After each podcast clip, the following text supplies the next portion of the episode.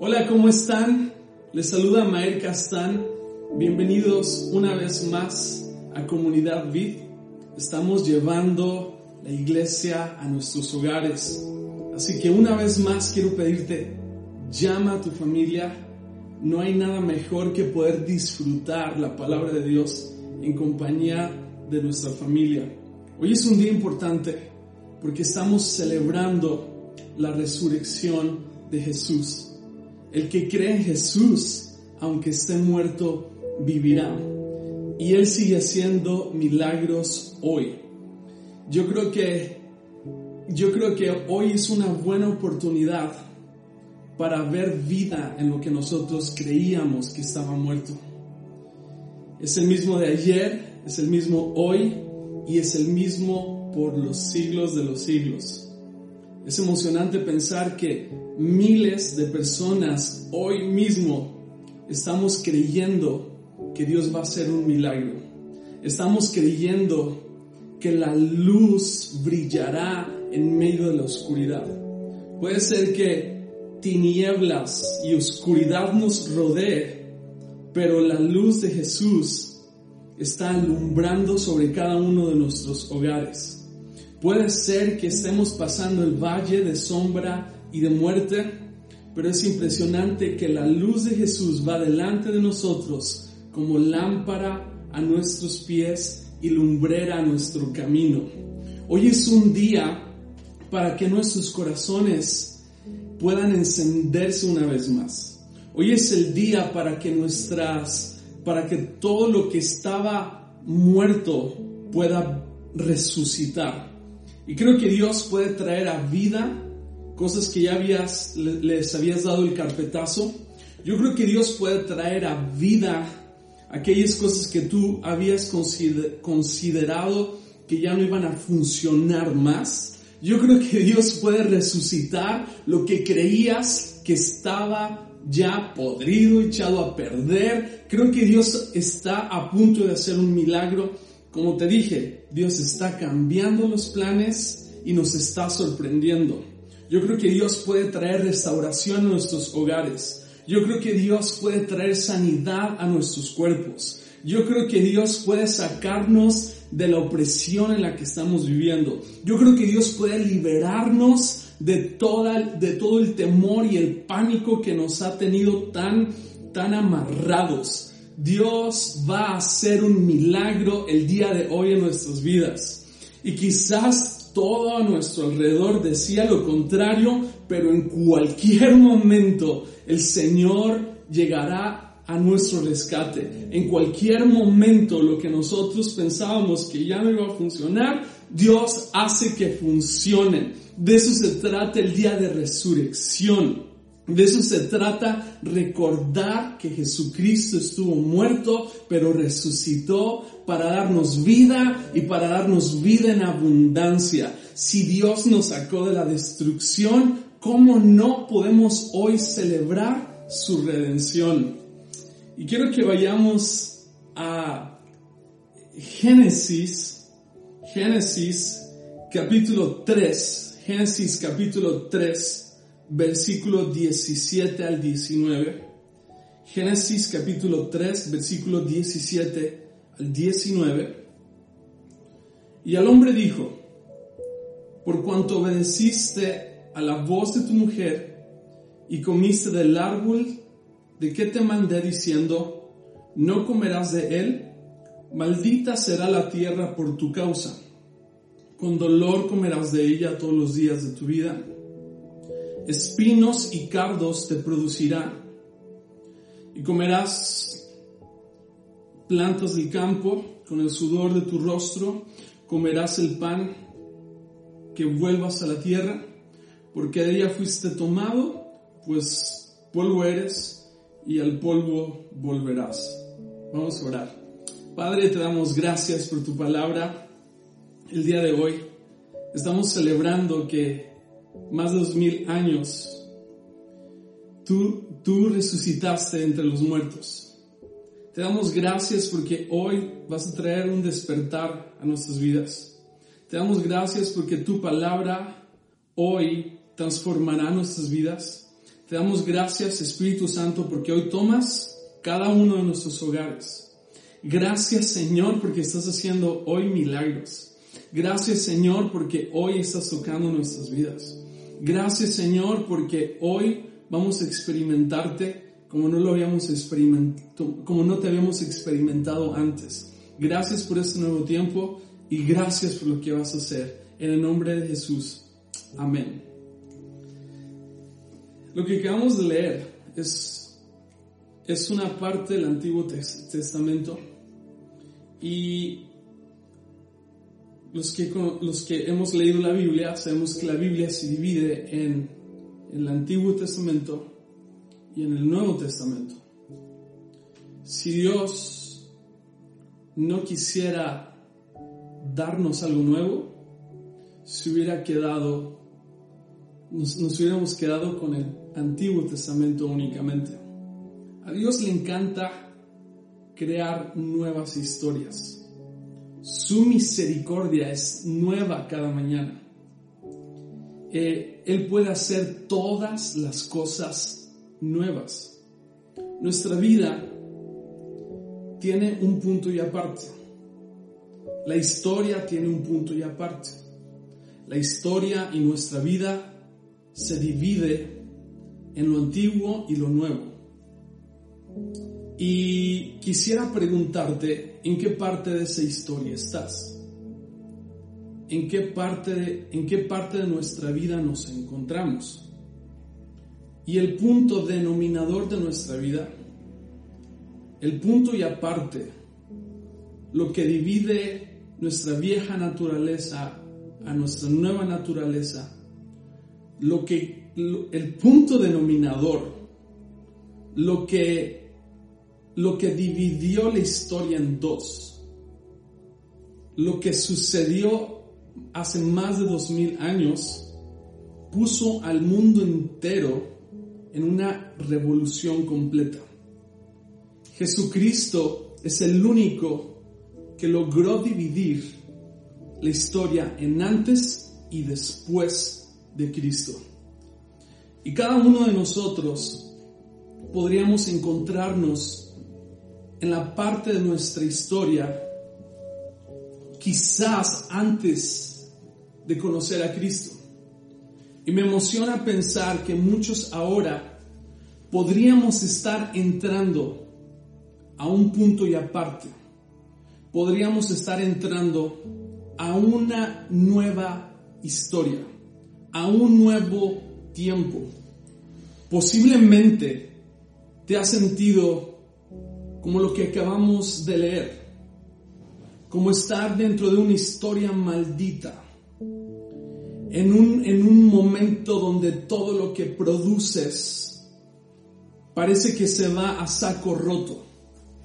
Y ha habido dolor y dolor de lo que has hecho.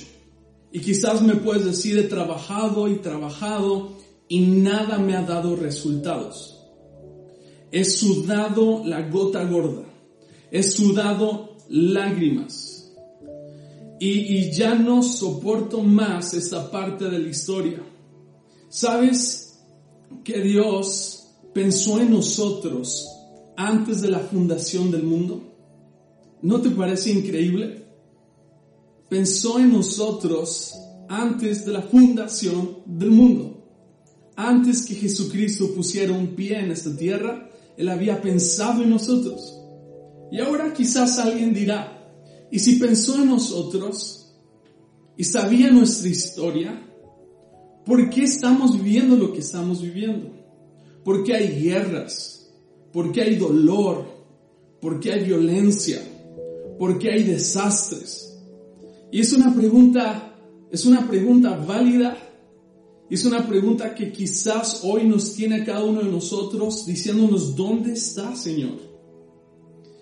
Y sabes, lo que quiero decirte hoy es que la historia no termina ahí.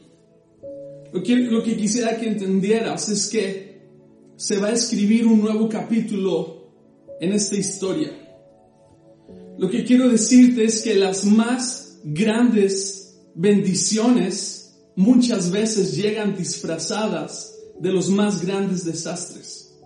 lo que quizás tú estás creyendo como derrota, el Señor tiene la, el Señor tiene el poder para cambiar la derrota en victoria. Y si no hubiera oscuridad, ¿cómo la luz se notaría?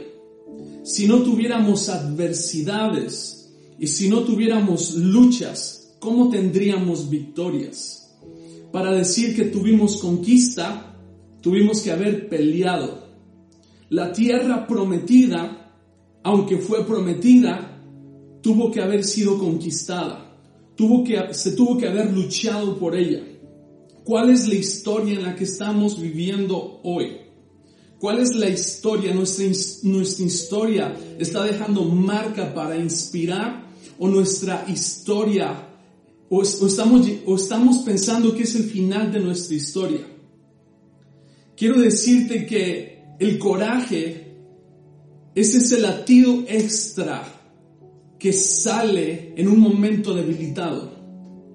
No hay nada más hermoso que ver una persona luchando por la vida de otro. No hay nada más hermoso que verle el escenario de un hombre que se levanta con autoridad y que se levanta diciendo, aquí no ha terminado. Y aunque todo el mundo diga, aquí ya terminó, y veamos que la gente dice, ya se acabó, Jesucristo dice, no he terminado. La historia no se ha acabado. ¿Sabes qué? Me veían como muerto. Pensaron en mi muerte. Se alegraron en mi muerte. Pero ¿saben qué? Apenas fue el punto y aparte. Una nueva historia se está escribiendo. Y eso es lo que me alegra. quiero hablarte un poco de esto porque lo que acabamos de leer en el versículo en el versículo 18, eh, quiero que veas este escenario, espinos y cardos. Es un escenario desértico, una historia de espinos, una historia donde hemos atravesado valles, donde ha habido sequía, esterilidad, soledad, Quiero leerte Ezequiel capítulo 2, versículo 6, solo para ir un poco más a fondo con lo que quiero hablar.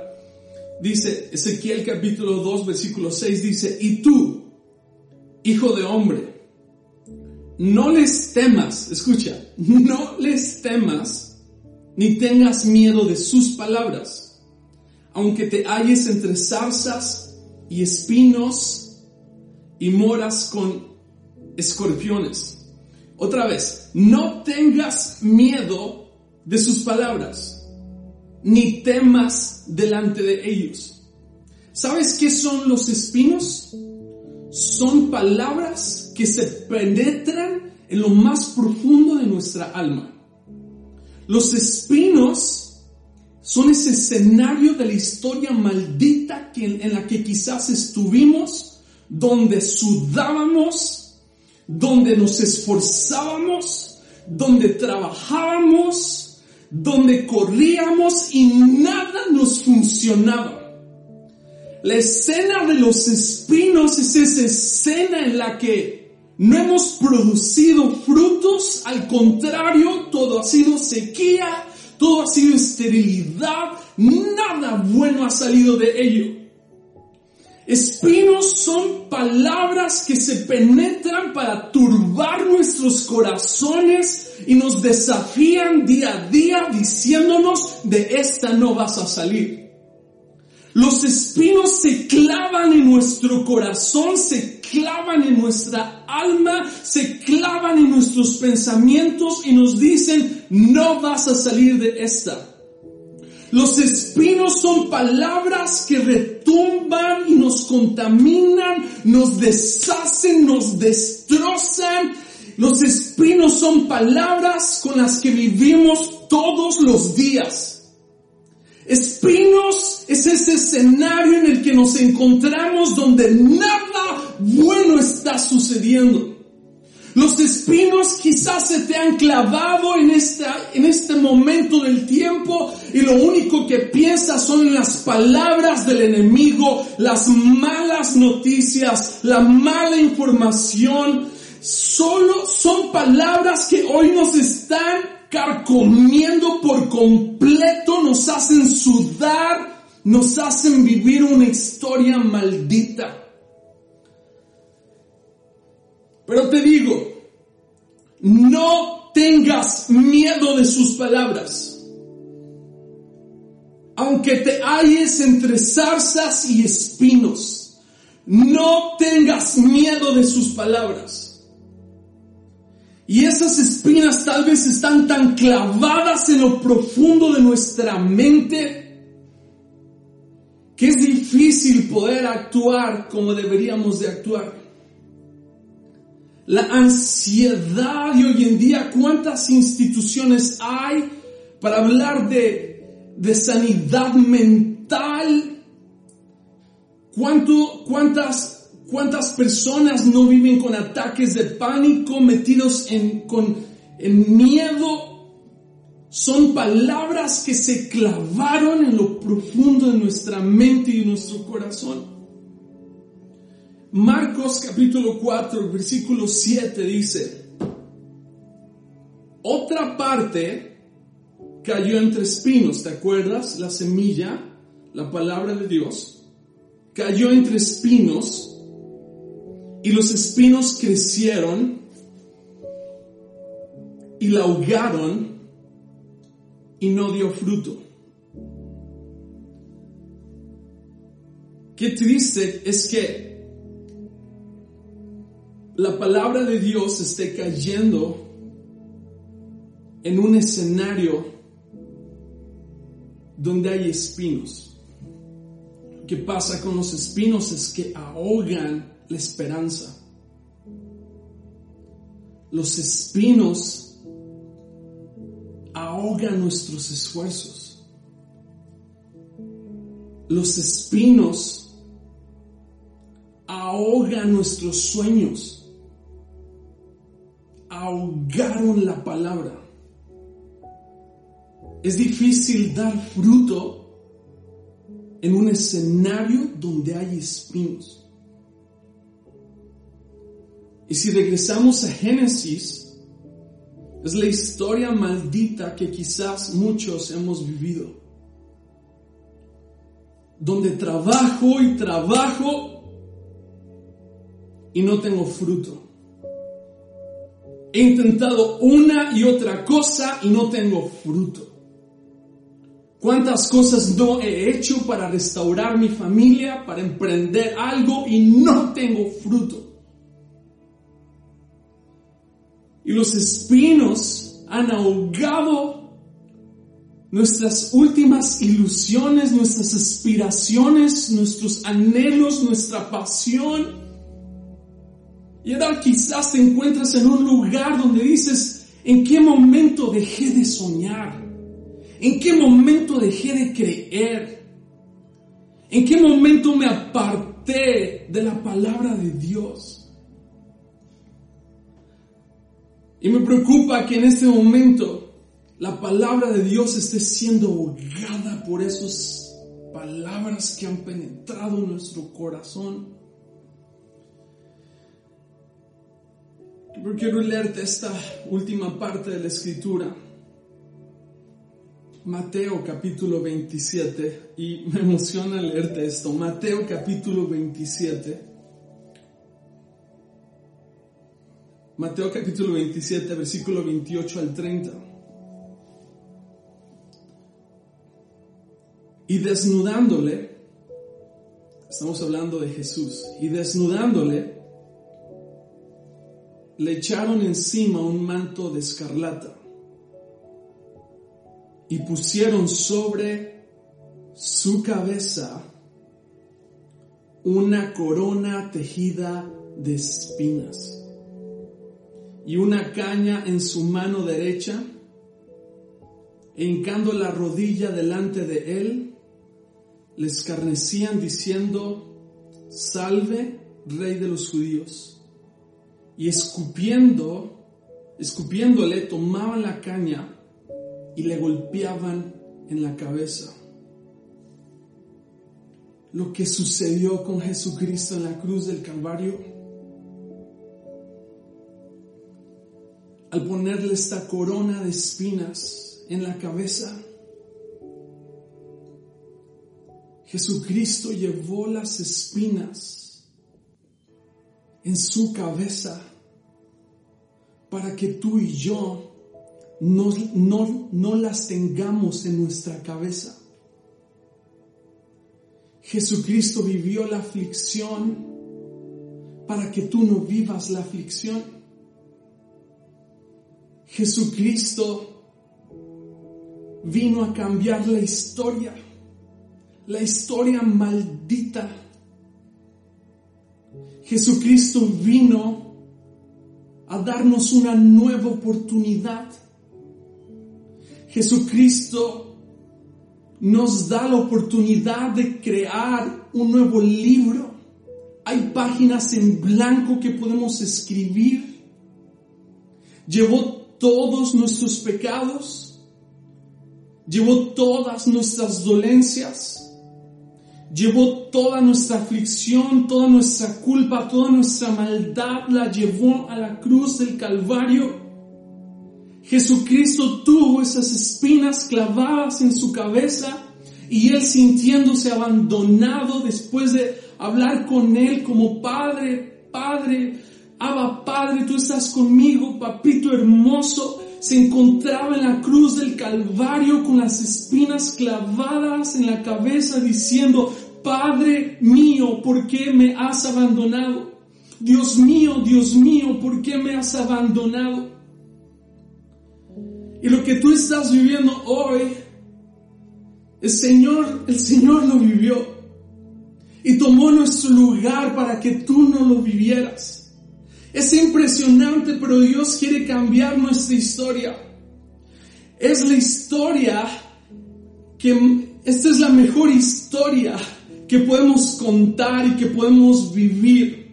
Hay alguien que vino a dar un punto y aparte, un antes y un después. No tienes más que sudar y sufrir.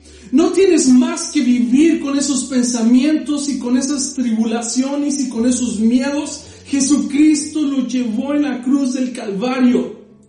Él, lo tuvo clavado en su cabeza. ¿Por qué te clavas esas espinas en tu cabeza? Ya no vivas más con esas espinas en tu mente. Qué terrible es vivir con las espinas en la mente. Qué terrible es vivir con esas espinas clavadas en lo más profundo de nuestros pensamientos. Jesucristo vino para liberarnos de eso. Y lo que dice la Biblia en Gálatas capítulo 3, versículo 13, Cristo nos redimió de la maldición de la ley, hecho por nosotros maldición, porque escrito está, maldito todo el que es colgado en un madero. Él vino a cambiar la historia de maldición para darnos una vida de bendición. No sé si estás agarrando la onda a esto, pero sabes que hay victoria en Jesús. Hay victoria porque Él tuvo esas espinas clavadas en su cabeza para que tú y yo no más las tuviéramos clavadas. Hoy estamos en una temporada en la que fácilmente podemos tener espinas atoradas en nuestro corazón. Podemos tener espinas clavadas en nuestra mente. ¿Será que saldremos de esta? ¿Será que mi familia va a estar bien? ¿Será que veremos la luz después de esto?